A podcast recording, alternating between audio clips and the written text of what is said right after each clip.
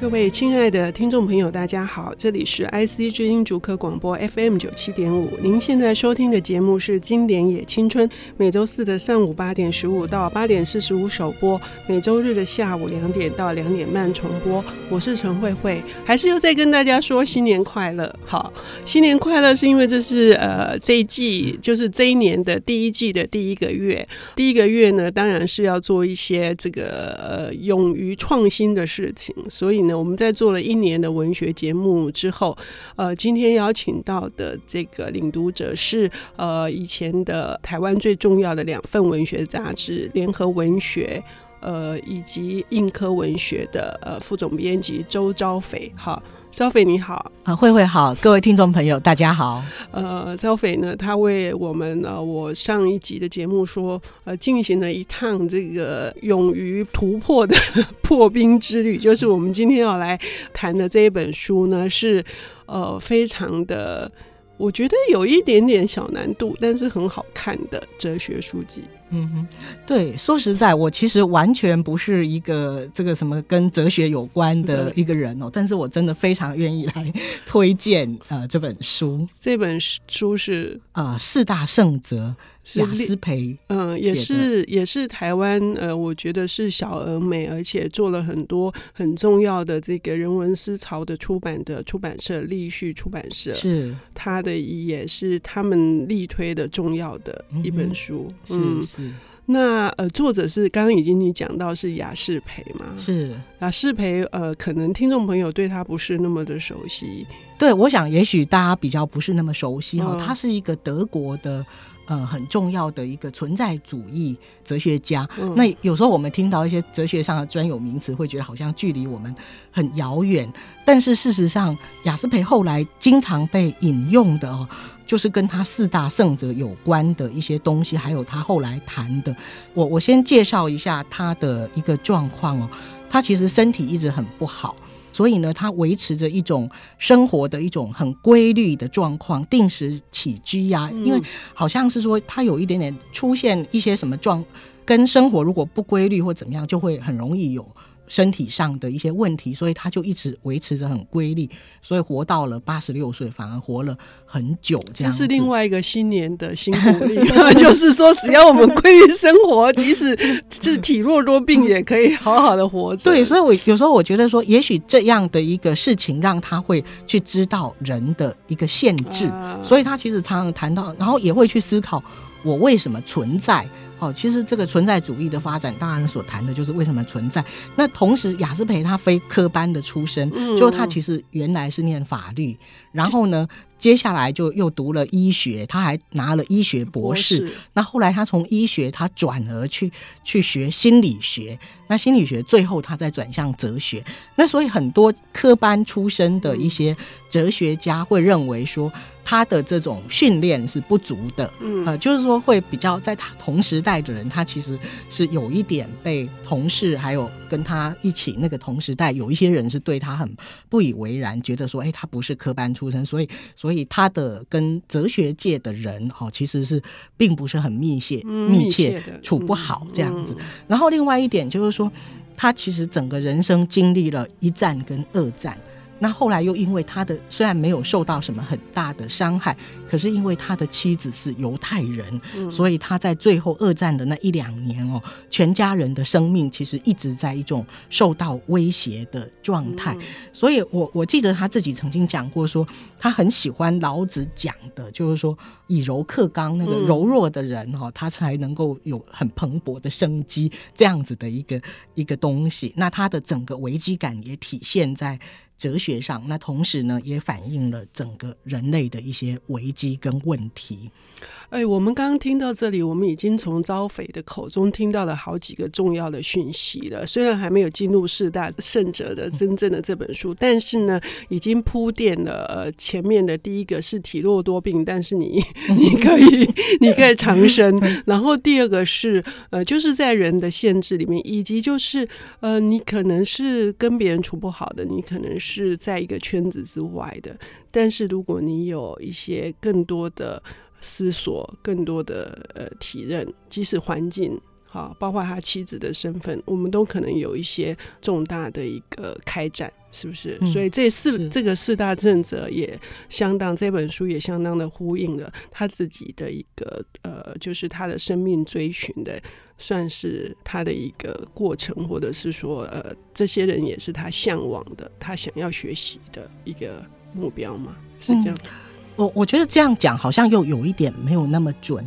而是说他去从。这些东方跟西方，其实那个时候的哲学家比较少说从整个东方西方的这些哲学，所谓圣哲哈，他讲的这些哲学家早期的哲学家里头去吸取养分，大部分还是比较是西方的一整套。那所以他整个提出来的这个是所谓一个轴心理论，是一个世界公民的一个目标。那我觉得我为什么会特别喜欢他，也受他的影响哦，是因为说我记得我。读汉娜·鄂兰的一个书的时候，嗯、他用世界公民来定义雅斯培，嗯、然后雅斯培就是提到说，地球上所有的人有史以来活在一种共同的命运共同体，一颗原子弹可能就全部摧毁，这个是我们经过二战的一个教训。但是呢，少数的政治人物他可能就是说，哎，我们来开开会来协议，我们就能够把这个呃地球上整个摧毁。这样，那人类呢，就所以我们就是必须。呃，经过去开会去禁止使用人类呃这个原子弹的这种呃人跟人国跟国之间的协议，然后让可以达成一个团结哈，然后不受到伤害。可是这种协议，其实在雅斯培的看法里面，其实是因为出于一个互相的猜忌，因为我怕你用原子弹，我也怕我用原子弹，然后我们就要塑造一个呃全世界一家世界团结的。那所以他提出的讲的世界公民的一个。概念跟他的一个哲学思想，其实是要打破这种东西，而是从人的内心的心灵去理解，说这个整个存有其实是一个整体。那所以他讲到四大圣者，他们的时代不会差太多，可是，在那样的时代里头，东西还没有太多的连接的时候，就有这么多人，那他们去针对人的一个存在。提出他们对生命的一些看法，那所以这个东西其实世界上人都是需要的，嗯、需要这样的东西。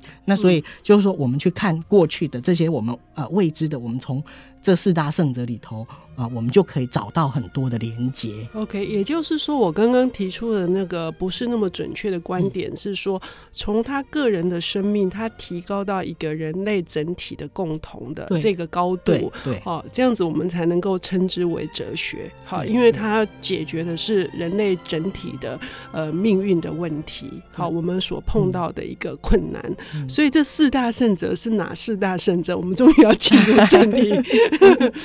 呃。苏格拉底、佛陀、孔子跟耶稣，哦，就是刚刚说的东西方。嗯、可是，呃，话说，为什么是这四个人？嗯，他其实自己也有提到，哦、就是说，他认为这四位是影响人类最深远的，在一个、嗯、一个思想上哈，影响人类最深远的四位哲学家，嗯、就是在他之前这样。嗯啊，最深远。那他当然也提到说，其实还是有很多对人类产生影响的。那譬如说，我们刚刚讲到说，他其实非常向往老子的那个想法。可是为什么他讲孔子呢？因为孔子其实整个在这个中国，他影响其实是比老子还大。因为可能后来我们一个尊儒的一个结果哈，所以其实其实孔子的产生的一个影响是比较大的哈。那他也提到说，穆罕默德哈，那他认为说，呃，穆罕默德在虽然说后来对呃回教信仰的人数很多，影响很大，可是呢，他认为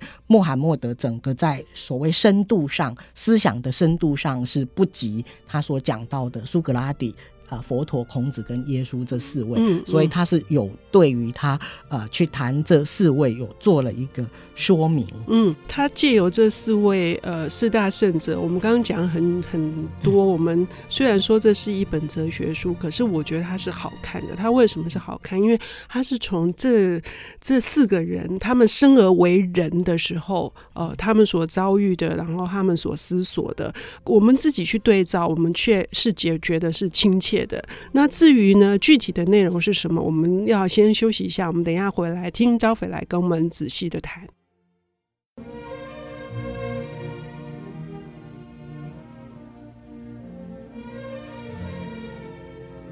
欢迎回到 IC 之音竹科广播 FM 九七点五。现在进行的节目是《经典也青春》，我是陈慧慧。呃，刚刚上半段我们已经听到了周昭斐小姐她为我们带来的今天的这一本《四大圣哲》里面，呃，告诉我们这个存在主义的哲学家雅斯培，他透过他对于这个呃这四位东西方代表的呃人物来阐述了我们的人类共同的一些呃处境跟命运，然后呃，它背后的基底呢是一个世界公民的观念。那接下来我们就要来深入的来聊一聊，就是呃，这四位呢，他们作为一个人，他们自己思索的是什么问题，然后呢，他带给我们的是要走向一个什么样子的一个道路，以及说他们的共同点是什么？因为这些显然就是他们整体的那个东西，就是我们我们所面对的。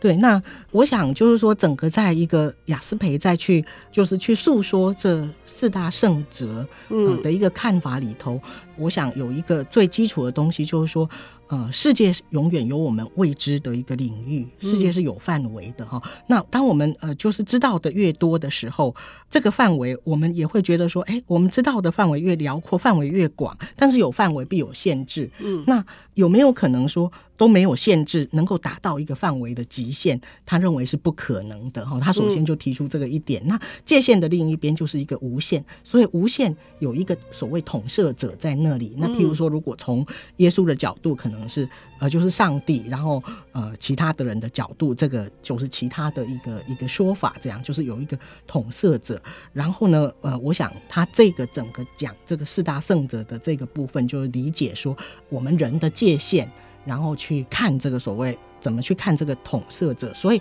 他就是从一个正反然后和的一个心灵动态的过程去讲人生的限制。那所谓正就是说，其实我们每一个人存在，它其实都有它的意义跟价值。嗯，那反就是说啊、呃，但是呢，无论如何，人生还是有限制的。嗯，好，然后我们要怎么去超越它？嗯，就像刚刚讲到他的一个生命历程，呃，是他受到很多的限制，包括身体不好，然后后来他的妻子犹太人，面对这些战争。啊，什么这些影响，这样人是会被限制的。然后你怎么去超越他？那他觉得说，这个四大圣哲提出的对人类影响这么深远，就是因为他们提出了这种超越的哲学。那、嗯、事实上，这四大圣哲哈，基本上都是呃人生的失败者，就不是胜利者。对，我们去看苏格拉底，最后就是很重要，对，这句话太重要了。好，OK，好好好，我们看苏格拉底，他是坐牢，然后他是。对，然后因为他觉得他不敬神，那事实上他的一个精神，因为他最很喜欢跟别人交谈辩论，然后去刺激你，然后去刺激你去思考。那他本身也是一个思考者，但是呢，最后他就是以一个呃，我们经过柏拉图，后来他的以他弟称之为他弟子的柏拉图的一个述说，我们知道苏格拉底的生平哈，然后他就是这么喜欢的交谈。那个时候雅典的一个自由主义，他觉得我们就是必须去交谈沟通。然后他用这样的方式去呈现他的生命样态，嗯、那他自己不是一个成功者，因为后来就是哎。在被试，就是喝了毒酒，就在狱中就逝世了。那他还是非常的一个平静哈，嗯嗯、所以这个我们一般来看的的话，他这个是一个失败者。是但是呢，对，对我们其实后来的时候看到这四大圣者，那我们呃，当然这四位都是出生民间，嗯、那只有佛陀呃，这三位出生民间，佛陀是贵族，他是一个王子，印度的一个王子。嗯、可是呢，他放着王子不做，嗯、就又要去去这种去体会这种苦对苦。苦行这种修行，然后看到人间的这些痛苦，他自己就感同身受，嗯、觉得啊，人为什么会这么痛苦？嗯、那我觉得这种东西就是说，哎，我们看他放弃了他可能可以享有的所谓荣华富贵，然后去走一条觉得很奇怪的一种道路，可是呢，却活出了一个见识跟跟精神，这个是佛陀。嗯、那孔子啊、呃，我觉得孔子是非常有趣，就是说他。不断的呃，知其不可为而为之，嗯、他一直在在那边想要呃想出一个办法，就是说我们要用什么样的的方法来，就是来让我们的这个，他主要都是在这个政治跟这个政治，还有跟跟君王的，他提出一个君子之道，怎么样去去行一个君子之道哈，他不断的提出他的各种意见，可是一直都没有成功哈，但是最后呢，还是留了一部这个他的弟子这样的对话录跟弟子的对话录这样的一部《论语》下来。那我觉得耶稣当然就是非常感伤的哈，因为我想，呃，雅斯培他受耶稣整个在西方文明的一个影响是非常大的哈，所以他整个在写耶稣的这个部分的时候是非常，我觉得非常动人。呃，那当然到最后他那种耶稣的那种受难的那一个部分，他还是写的非常感人，这样子就是那种。整个受难的精神，然后对整个人类产生的一个影响，所以我们去看他们的时候，都觉得，哎，他们是失败者，嗯、对，整个是失败者。可是呢，却后来产生这么大的影响。嗯、那他们基本上对于民间，对于一般人都是很关注，嗯、不是说我只有关注啊、呃、这个贵族的事，只有关注谁谁谁的事，而是。而是都很关注，这是他们的一个共同点。嗯，那另外一个共同点就是说，他们都不是先知。嗯，好，就不是说我们看到那些先知，而是他们能够很能够体会作为人的一种孤独跟极境。嗯，而且从这个孤独跟极境当中去领悟这个社会、这个世界，并不是像我们所知道的那么的井然有序，或是我们可以预知什么什么的。嗯，然后他们在所谓。呃，面对这个世人，还有在他们的人生的历程当中，他们自己。呃，经历了那种自我受到一些震撼的过程，哦、嗯，就像我们刚刚讲的，嗯、包括佛陀也好，嗯、或是耶稣也好，嗯、那那种过程其实也许是很难用言说的方式或著作的方式去表达，所以他们其实都没有著作，嗯、而是用口传的。嗯、那后来的人才去加以去把他们的著作呈现出来。嗯、那这种东西其实是一种很体验的生命的一种体验，嗯、其实是很不容易到达的。那也必须有那样的一个深度，才能够感知得到。嗯、那他们试着去表达，所以他们有很多的弟子跟追随者。嗯，就是作为一个表达，作为一个超凡入圣的人的那个光辉，因为影响了。当事的人，然后那个光辉就一直在传达下、传递下来。对，嗯，对。那我们去看他们的时候，甚至像包括雅斯培，他都觉得说，像我们去看耶稣、看圣经，会发现很多悖论的地方。嗯，可是呢，你会觉得说。你为了要去理解，他会一直的不断的去、嗯、去深入，那你的生命也在这样的经验当中受到一个转化，甚至得到一种再生，嗯、然后产生一个新的世界观，嗯、这个就是一种力量。嗯、那当然，他们的终极必须面对的都是是一个死亡的问题，死亡跟受难这些人的基本的一个态度。嗯、那他们对于这个态度都表现出一个独特的一个一个情绪，就我们通常都觉得啊。死亡就是一个很不好、很令人害怕的事。嗯、那他们几乎完全不是这样的、嗯、的一个态度，而是他们几乎都是用一种去克服对死亡的痛苦跟恐惧。嗯嗯、那这个东西，也就是说，我们存在这个世界上必须要去克服的一些东西。嗯、那也就是因为这个东西，所以他们的一个人生才会展现出这么。强大的一个光芒。那我觉得雅斯培最厉害的是说，他其实对这四大圣哲哈用情很深。我们去看他的这个这个著作的时候，但是呢，他也一一提到了他们的一个限制。嗯，如所以，我们刚刚从招匪这样讲，就是说四大正则这本书不是是设定一个高的标的让我们去追寻，呃，也许有，但是更重要的是透过他们的一生，呃，他们所克服的，他们所经验的，然后他们所超越的，呃，我们放到我们自己的生命里面去思索，然后最后那个思索可能也是也有反的部分。不一定只有正的部分，就是我们各取所需，必须去做一些对比，对对对，然后知道说我们可以或不可以做什么，然后呃，就是说哪些东西是我们适合的，那可能达不到的，也许因为不同的圣哲，他是指出不同的路径，OK，其实是有一些互补作用。好，也就是说，我们今天非常物超所值，我们在一本书里面看到四个很重要的，四个很重要的这个启示者，呃，带给我们的种种的关于生命的礼物。谢谢你，张斐，我们下次同一时间再见。谢谢，谢谢。